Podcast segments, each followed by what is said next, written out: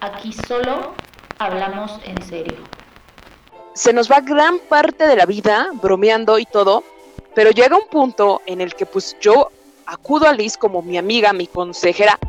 Todo el tiempo estamos diciendo, güey, ya hablando en serio. Vengo de Tepito y la verdad es que soy la hija. Entonces por eso digo un montón de groserías. Eh, mi nombre es Stephanie Quintana, pues para los cuates soy la Fanny. Pues ya hablando en serio, soy Lizeth Juárez. Creo que a ti también te ha pasado, o sea, a todos nos ha pasado en la vida. Un comentario fuera de lugar, como la calentación global y demás. Yo soy feliz de sentarme a platicar por horas. Vamos a hacer un podcast de su amor por mí.